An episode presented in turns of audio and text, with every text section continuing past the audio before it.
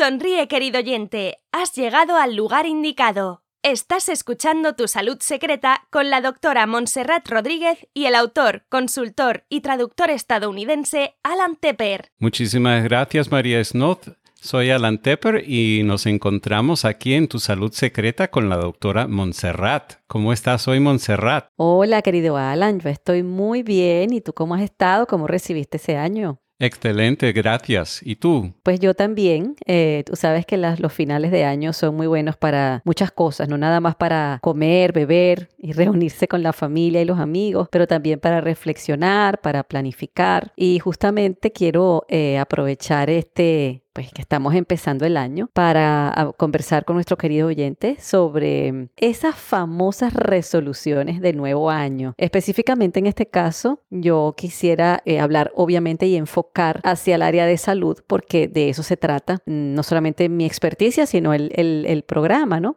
Y estamos hablando de tu salud secreta y obviamente me voy a enfocar en mi área porque además es lo que me gusta y lo que manejo mejor. Pero se puede proyectar o se puede aplicar los conceptos que hoy vamos a, comentar acá a cualquier otra área, al área de las finanzas, al área de las relaciones personales, al área laboral, eh, a las personas que estudian, al área profesional y que de capacitación. ¿no? Me parece muy bien. Sí, y es muy importante, Alan, porque mm, a pesar de que hay mm, dos grandes extremos, eh, están las personas que definitivamente dicen que las eh, resoluciones del nuevo año siempre fallan y que son casi que algo, un cliché o casi que algo eh, últimamente hasta comercial.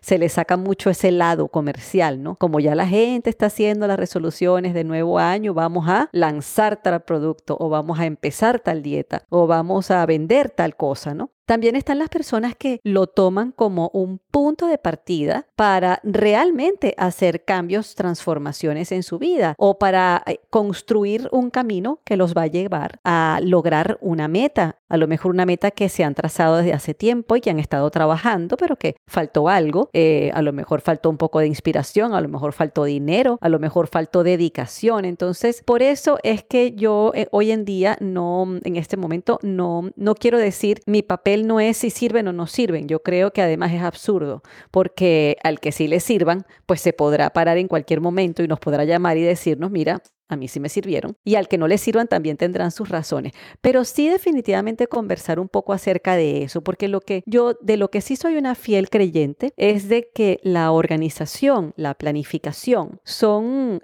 si se quiere, los progenitores del éxito en la vida, ¿no? Y cuando digo éxito, no estoy hablando de éxitos extravagantes, sino de que tú avances, de que tú avances en, tu proyecto de vida o de que tú avances en tu proyecto laboral o de que tú avances en tu proyecto de salud. Entonces, la planificación nos da organización, la planificación nos hace ahorrar dinero, porque a veces cuando no, no tenemos eh, un mapa mental de lo que queremos lograr, es difícil, uno empieza como a dar tumbos y cada tumbo se, se, se traduce en pérdida de dinero. A lo mejor, mira, empezamos una dieta, pero ah, no teníamos muy claro cómo era, qué era lo que queríamos, entonces la abandonamos. O comenzamos a, un gimnasio a hacer ejercicio, pero como tampoco teníamos muy claro qué era lo que íbamos a, trabajar y, qué áreas de nuestro cuerpo queríamos fortalecer, bueno, pues al rato viene el aburrimiento y así podremos eh, seguir contando. Entonces, lo primero que hay que aclarar es que yo pienso que las resoluciones de fin de año o, o, el trazarse unas metas, así como tú lo dijiste al principio, son útiles siempre y cuando nosotros acompañemos ese gesto o esa intención, si se quiere, de una estrategia o de una programación. ¿Por qué? Porque todo tiene un timeline o una línea de tiempo. O un cronograma. Exactamente. Entonces, si nosotros estamos enfocándonos solamente en la fase final de lo que vamos a lograr, vamos a perder la fuerza en, en, el área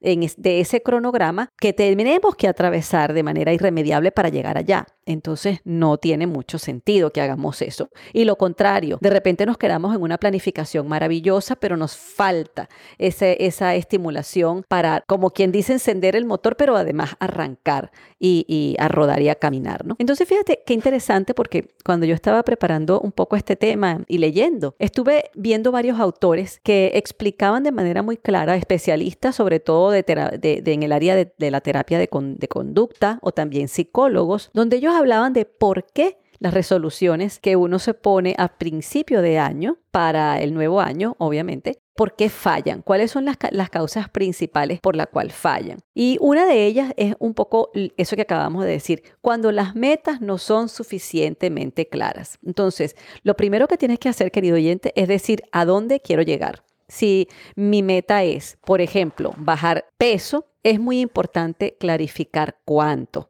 ¿Verdad? Hablemos, o sea, ponerle detalle y ponerle cifras a esas resoluciones, porque si no se quedan en el aire como divagando. Entonces, si tú quieres perder peso, ponte una meta de cuál, cuántas, cuántas libras quieres perder, cuántos kilos quieres perder, en cuánto tiempo. Es muy importante porque aunque al principio nosotros pongamos unas metas que luego podemos modificarlas a medida que el proceso va avanzando, siempre vamos a tener que partir de una meta y esa meta mientras más clara esté, pues muchísimo mejor. La otra cosa importante, Alan, es por qué yo voy a lograr esto? ¿Por qué yo me planteo esta meta de perder peso o esta meta de mejorar mis cifras de colesterol o esta meta de fortalecer los músculos de mi espalda o de mis piernas? ¿Por qué yo hago eso? Entonces, claro, tenemos que explicar cuál es la importancia, explicarnos a nosotros mismos. ¿Ok?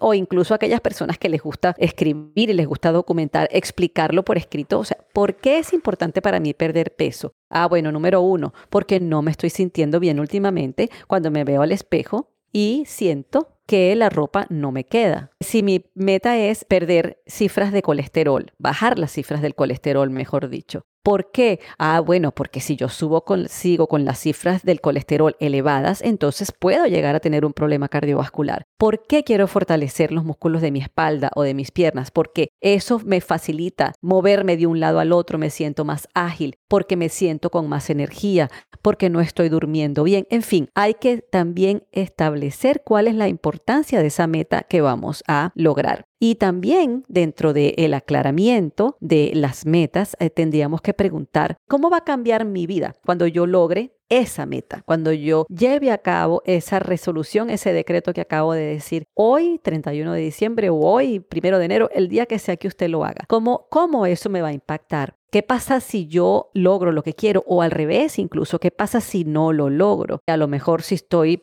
soy portador de una enfermedad crónica o de, condiciones clínicas, me voy a poner peor. A lo mejor si no me siento bien en, el espejo cuando me pongo mi ropa, me voy a deprimir. O también viéndolo desde el punto de vista positivo, si yo tengo un mejor aspecto físico, a lo mejor puedo calificar para trabajos diferentes, más adecuados a los que yo quiero acceder. Entonces, eso es muy importante. La otra de las razones por las cuales las resoluciones de fin de año pudieran no, cumplirse es porque uno en el, el después que uno se planteó la meta, entonces se sintió sobrepasado por esa meta. Y eso sucede cuando uno no hace las cosas de manera detallada y a lo mejor en diferentes pasos. Por ejemplo, mm, si yo, mm, mi resolución de, ah, de nuevo año es empezar a cocinar todo lo que me voy a, a comer porque quiero comer todo más natural. Oye, si usted puede lograr eso en medio de una vida normal, con trabajo, con familia que atender, con vueltas que dar en la calle, wow, o sea, de verdad lo felicito, pero la verdad, verdad es que eso no es tan ajustado a la realidad que nos toca vivir usualmente. Entonces, si mi meta es comer más saludable o más sano el año que viene, ok,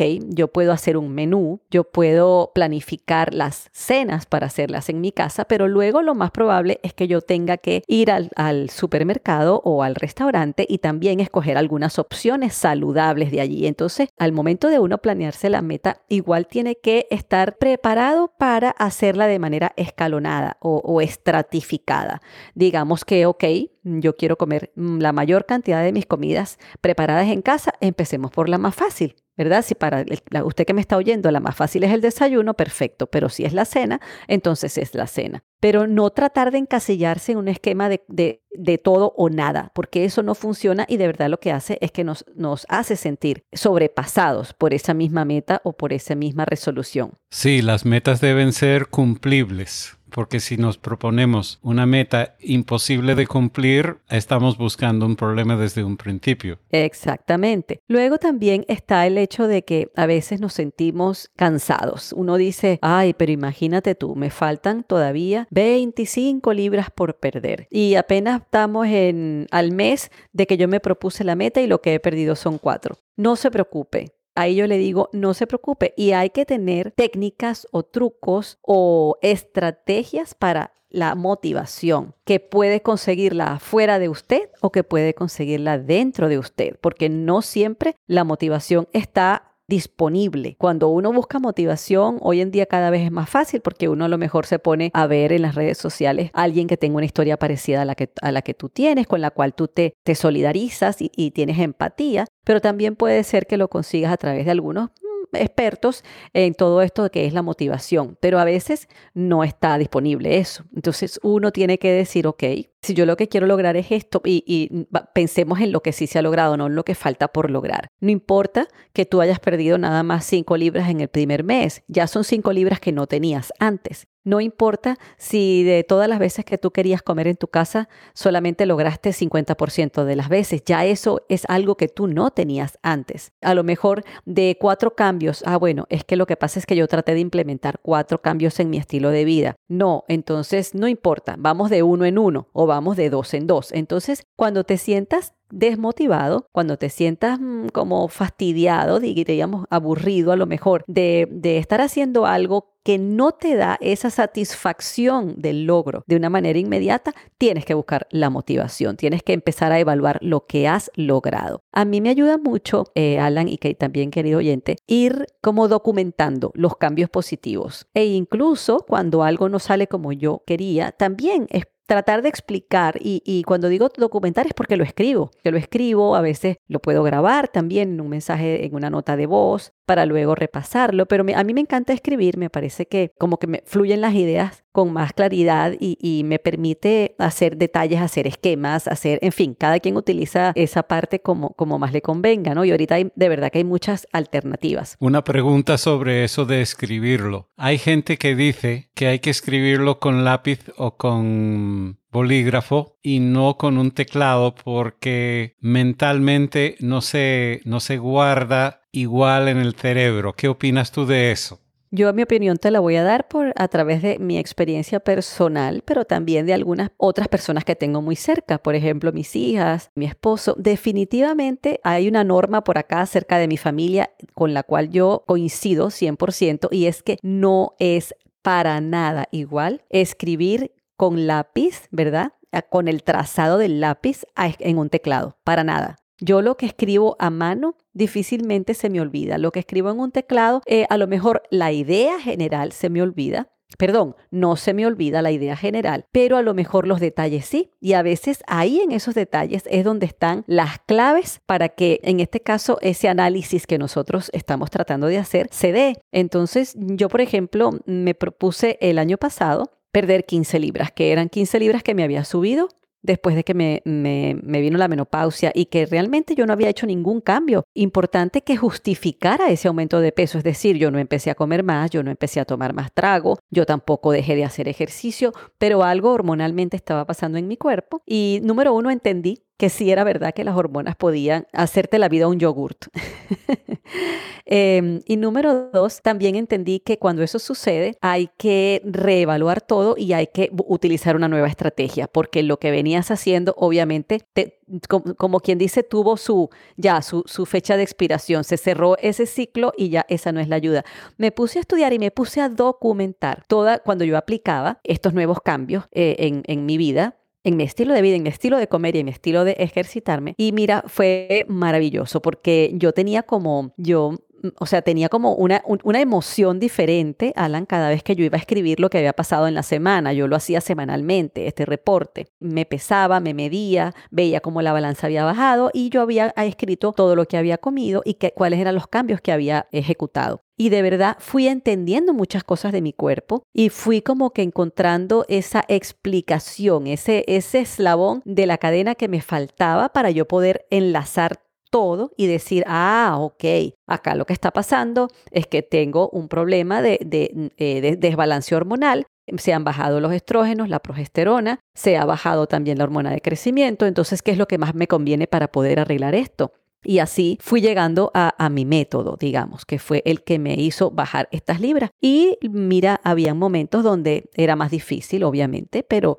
y, es verdad que uno, mm, me, no que me desmotivaba completamente, porque por mi profesión tengo muy claro que estos procesos pueden tardar, tienen un tiempo. Y además en una mujer de 53 años con un metabolismo lento ya crónicamente, mi metabolismo no es de los más agraciados, digamos, de los más efectivos, pues ya yo me esperaba que estos cambios no iban a ser tan expeditos, pero al final siempre que veía lo que había logrado, y que era, era donde, por ahí era por donde veníamos. Entonces me ayudaba muchísimo a decir, ok, mira, sí he logrado bastante. O sea, cuando perdí las primeras cinco libras dije, wow, las perdí prácticamente, no me di cuenta sin pasar trabajo, sino haciendo este y este y este otro cambio, ¿no? Entonces, eh, hay que tener esto claro para cuando nos planteemos entonces esas resoluciones del fin de año, tratemos de, llegar, llevarlas a un final feliz, es decir, a que logremos o lo que nos habíamos planteado o gran parte de lo que nos habíamos planteado, porque hay muchas personas, Alan, que, que son como blanco o negro y eso no sucede en la vida real. Por muy organizado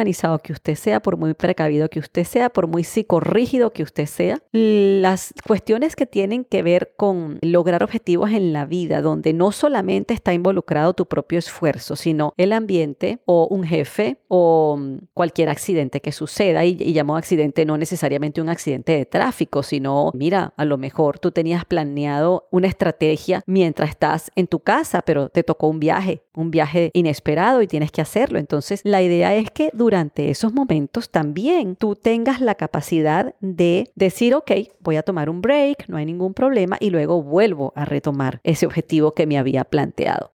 Sonríe, querido oyente. Estás escuchando Tu Salud Secreta en tu Android, iPhone o tusaludsecreta.com. Querido oyente, ¿vives en los Estados Unidos? ¿Subieron la prima de tu seguro médico con Obamacare? ¿Buscas una alternativa por ese u otro motivo? Afortunadamente encontré una alternativa que me gusta mucho más y por eso cambié. Ahora pago menos de lo que me pedía Obamacare. Tengo cobertura más completa y un deducible mucho más bajo. Invertí bastantes horas investigando este plan antes de elegirlo yo mismo. Si quisieras más información, visita mejorqueseguro.com. Repito, mejorqueseguro.com. Probablemente te gustará tanto como a mí.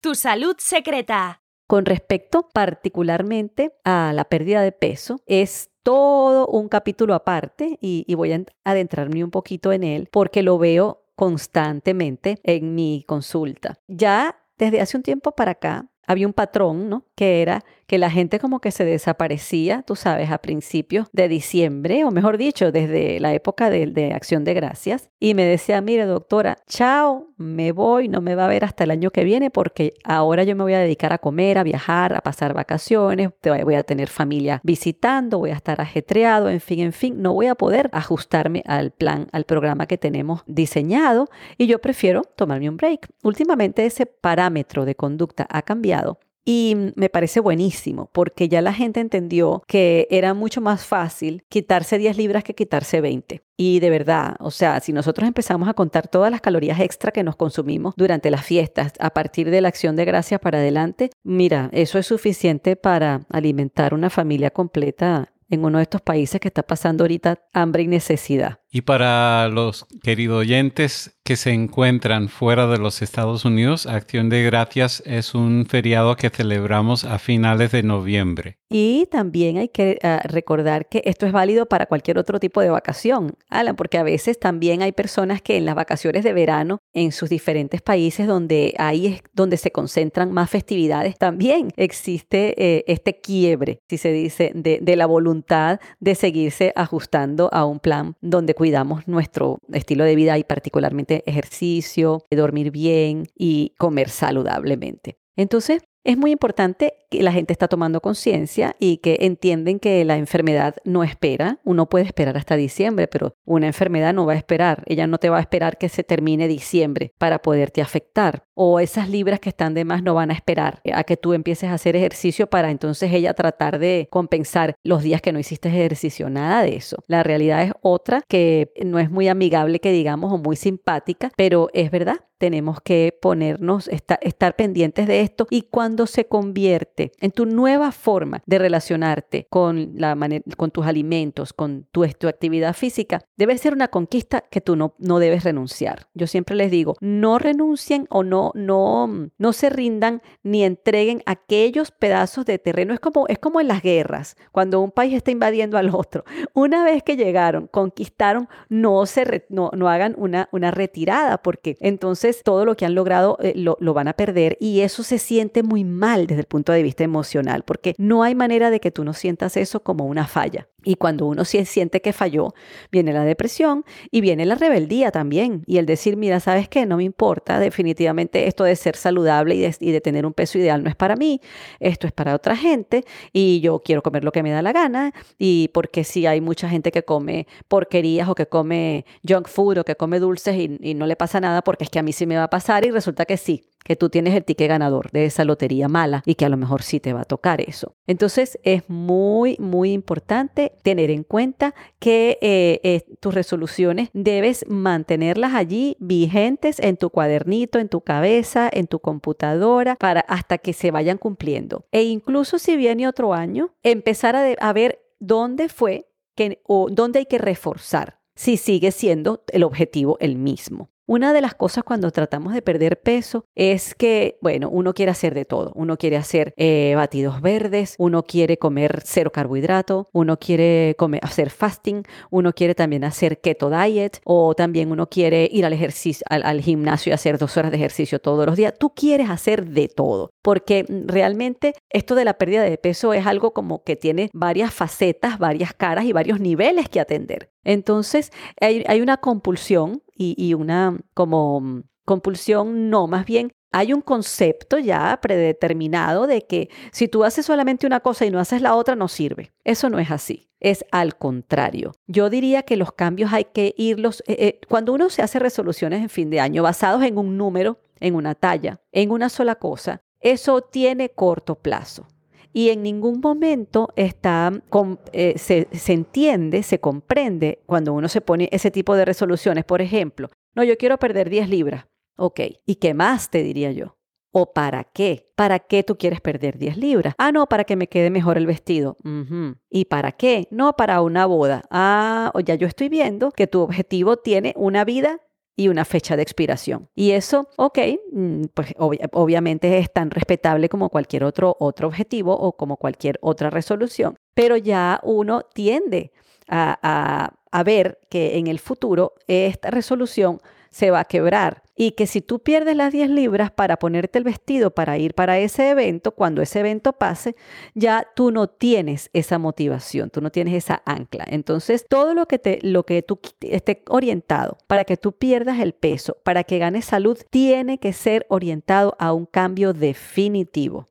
Por eso es que hay que tener cuidado y no hay que estarse comprometiendo con metas que no son realistas. Entonces, Vamos a suponer que nosotros decidimos empezar por lo más fácil y que al mismo tiempo es lo que a todo es, obvio que te molesta. A mí me encanta no, eh, no empezar a sacar, sino empezar a introducir. Porque eso cuando a ti te dicen, corta con esto, le elimina esto, descansa de esto, prohibido tocar esto, eso tampoco, eh, eso, eso no es bueno para tu, para tu mente está en la condición humana la curiosidad y también el retar, el retar a aquella persona que te pone límites y te pone barreras. Los límites y las barreras son necesarios para muchas cosas, pero también hay que decirlo. Hay muchísimos dichos en el, eh, folclore popular que te lo demuestran, eso de que el que hizo la ley hizo la trampa, las, las reglas se hicieron para romperse. Fíjate cómo en la cultura popular, Alan, como que siempre está ese diablillo allí que te dice, pero ¿por qué tú vas a hacer esto si tú puedes hacer esto otro? Entonces, eh, cuando se trata de perder peso, a mí me gusta más bien incorporar. Es igual a que imagínate que tú tuvieras una jarra de agua con colorante, ¿verdad? Una jarra de una agua de color rojo. Y tú quieres, sin sacar el agua que está ahí para que la jarra no se quede vacía, tú tienes que limpiar esa agua. ¿Cómo lo harías tú? Pues eh, yo creo que la única forma de hacerlo es poner esa jarra a que, le, a, que le caiga agua limpia para que el agua sucia vaya saliendo, pero sin que la jarra se quede sin agua. Entonces es algo así. No sé si el, si el, ejemplo es suficientemente gráfico o la analogía es fácil de entender. Por lo menos yo pude visualizarlo bien.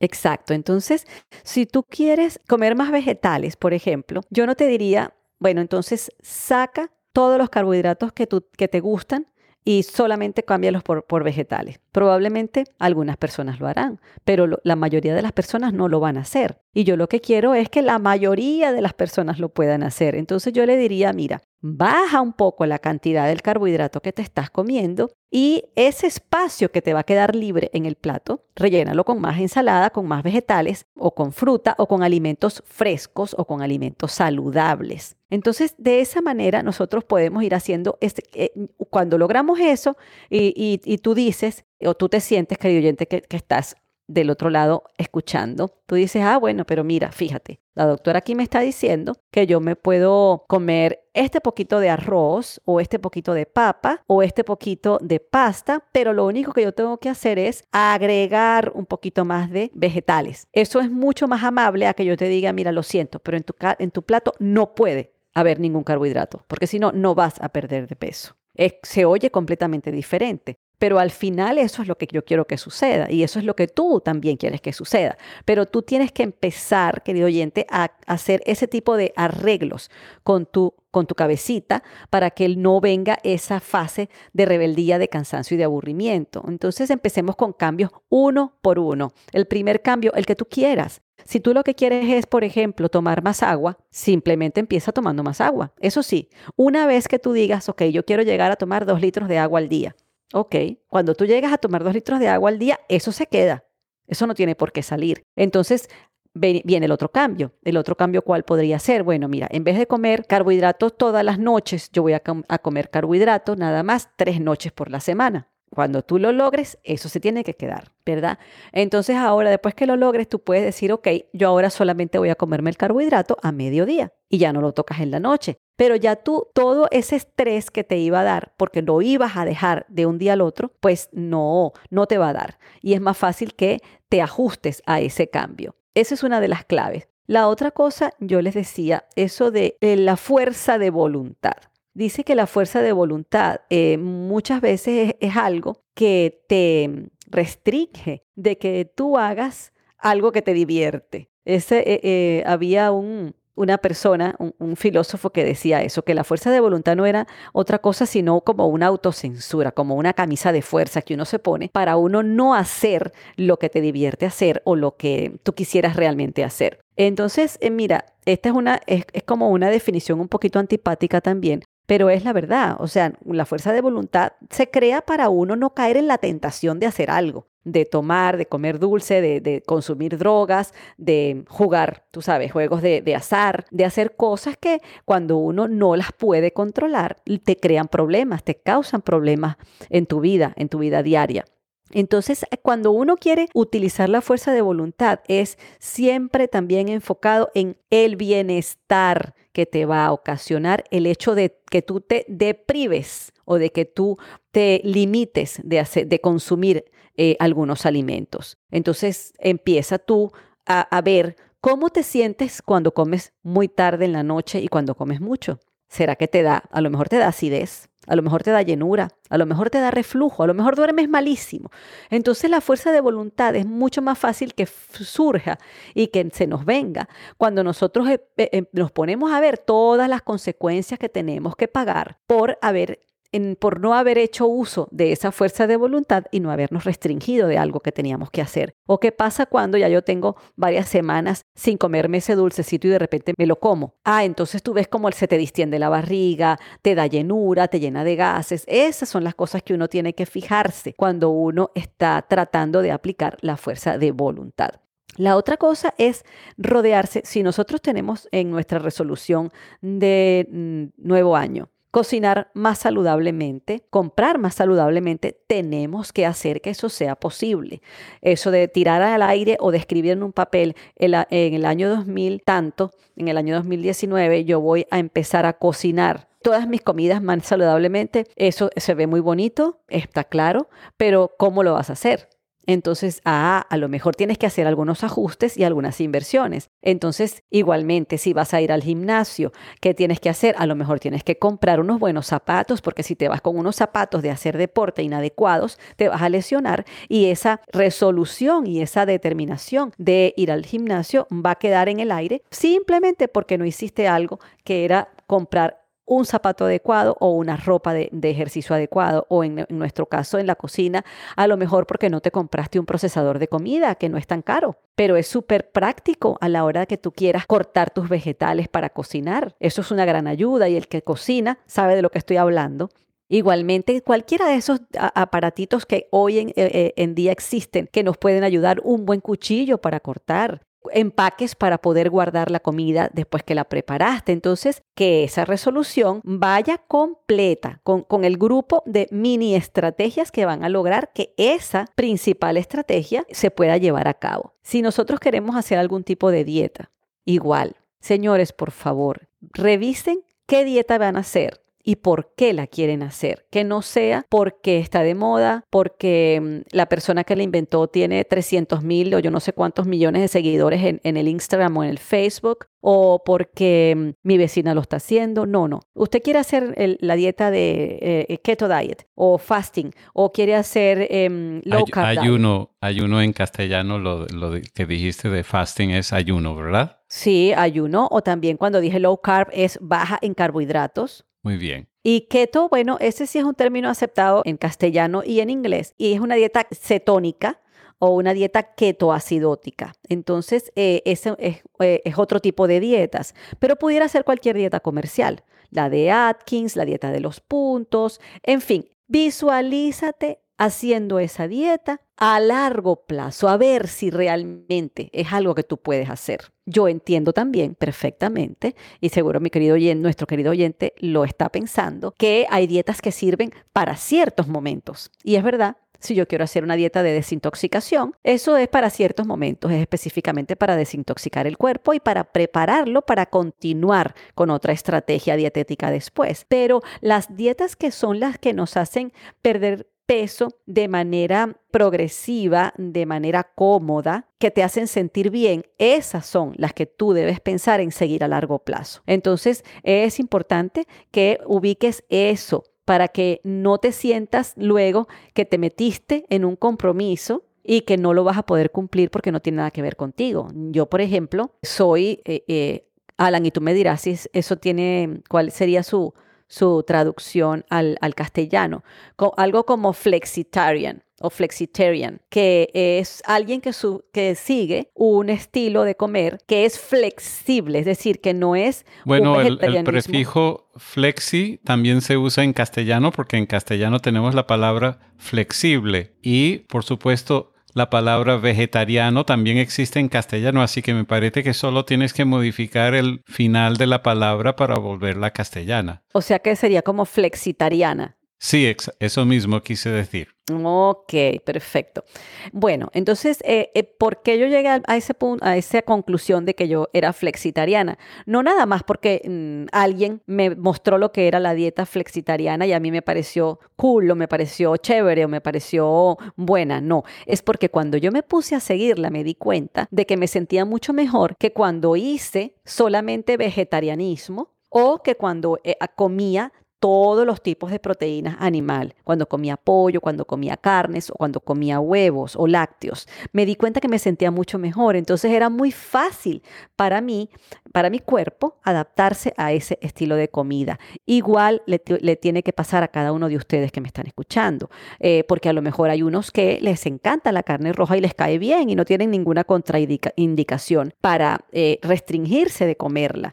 Ahora también tienen que saber que algunas cosas, aunque nos caigan bien, y aunque nos encanten, eh, cuando se consumen de manera exagerada, siempre van a traer consecuencias malas. Pero aquí estamos hablando de hacer cambios en el estilo de vida que se puedan mantener y que nos conduzcan a una salud óptima dentro de lo que cabe, a una vida más prolongada con calidad de vida y también a un peso ideal. Que el peso ideal también quiero aclararlo una vez más porque no me canso de, repetirlo porque de verdad se ha convertido en un, en un tema en un tópico. No, el, el peso ideal no es el que tienen los artistas de la pantalla de Hollywood ni de, las de la televisión. El peso ideal es el peso donde tú te sientes bien, donde te gusta cómo te queda tu ropa, que tiene que ver con tu arquitectura corporal, porque si tú eres una mujer que tiene curvas, no puedes aspirar a tener el cuerpo de Cameron Díaz o de Julia Roberts o de Angelina Jolie, porque esas son flacas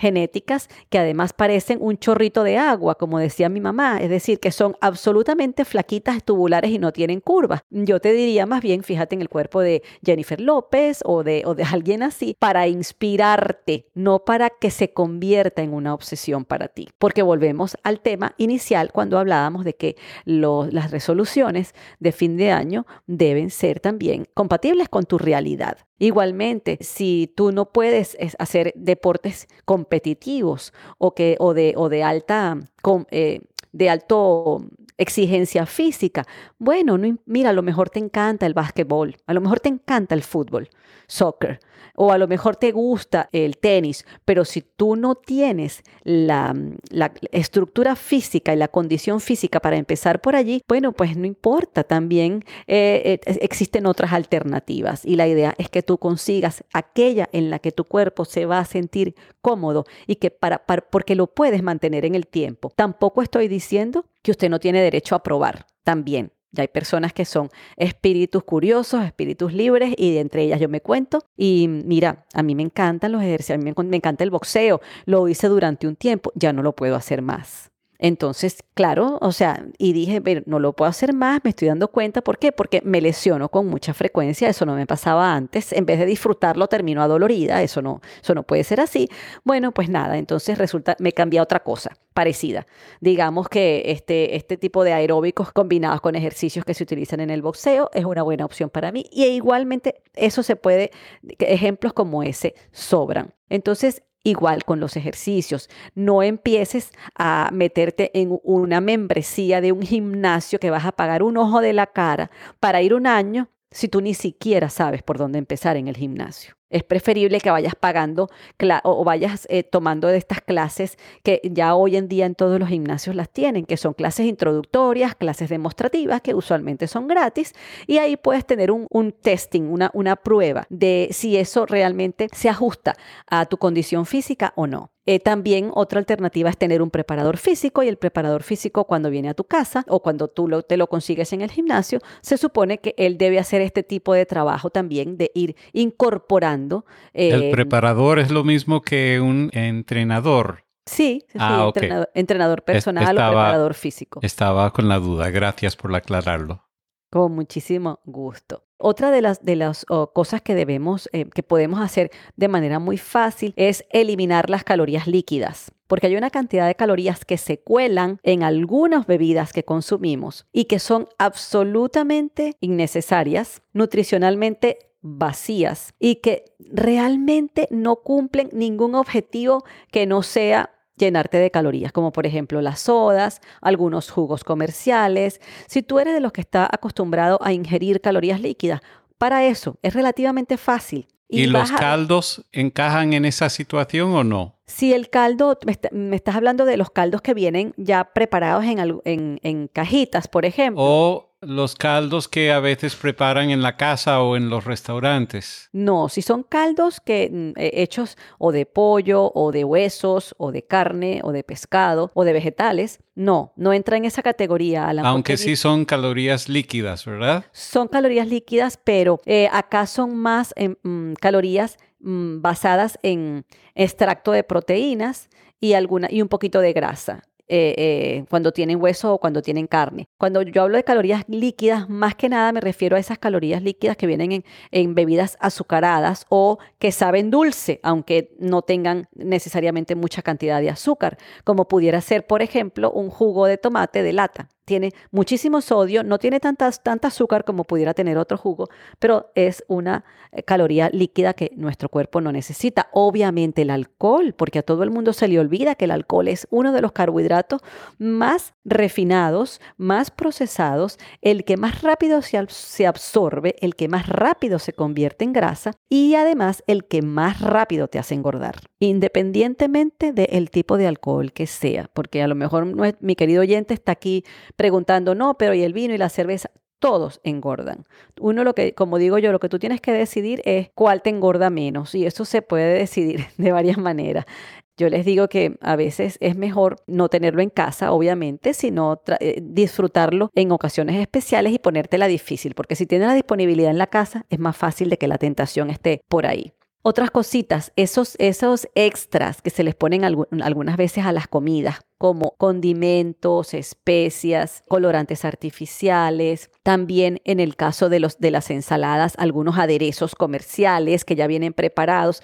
Eliminemos todo eso, eso es relativamente fácil y fíjate, yo no te estoy diciendo que renuncies a, a esa comida que te gusta, pero simplemente que limpiemos de, ese, de, de esas cosas procesadas que además nutricionalmente no tienen nada. Y eso lo podemos hacer por partes y relativamente fácil para poder lograr estas resoluciones de tener una vida más prolongada, un cuerpo más sano y un peso ideal, que ideal significa pues que sea saludable, con el que tú te sientas cómodo. También a la hora, mm, después que tú tienes un cambio en la comida y un cambio en la actividad física, yo te invito a que también trates de buscar otro cambio en tu área, digamos, pudiera ser en el sueño, en la energía, en las relaciones interpersonales. Si tú crees que hay algo más que trabajar, es importante que también lo empieces a trabajar porque nosotros, nuestra, los factores que determinan nuestro estilo de vida, yo me lo imagino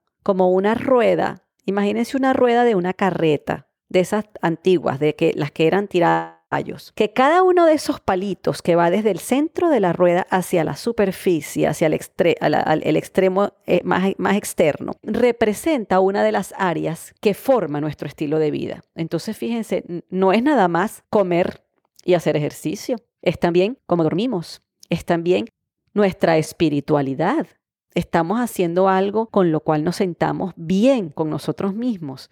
Eh, el, que, el, que está más eh, cerca de, la parte religiosa, estás haciendo suficientes cosas para lograr tu objetivo y para tener una espiritualidad que te haga sentir bien. Igualmente las relaciones interpersonales, cómo estás con tu familia, con tus amigos, con tus compañeros de trabajo. Igualmente ahora que menciono a los compañeros de trabajo es tu vida laboral o tu vida profesional. Estás en, estás en el trabajo que tú quisieras o estás sacando o estás dando lo mejor de ti en ese trabajo que tienes actualmente o hay algo más que hacer. Porque tal como la rueda necesita que todos esos palitos estén derechitos y completos para que ella pueda rodar de manera regular. Igualito pasa en nuestra vida cuando queremos transformar nuestro estilo de vida y hacernos de nuestra vida algo más saludable, algo que nos dé satisfacción y no un estilo de vida que nos dé conflictos o que nos dé enfermedades. Hay que tratar de manejar todo eso, pero como les he estado diciendo, y de eso se ha tratado este programa, que lo que quiero es que estos cambios los vayamos introduciendo poco a poco, uno a uno, y una vez conquistado cada uno de ellos, entonces se quedan de nuestro lado. Tu salud secreta. Querido oyente, recuerda tu tarea. Visita tusaludsecreta.com y déjanos algún comentario o pregunta con tu propia voz. Soy Alan Tepper. Y yo soy la doctora Montserrat Rodríguez.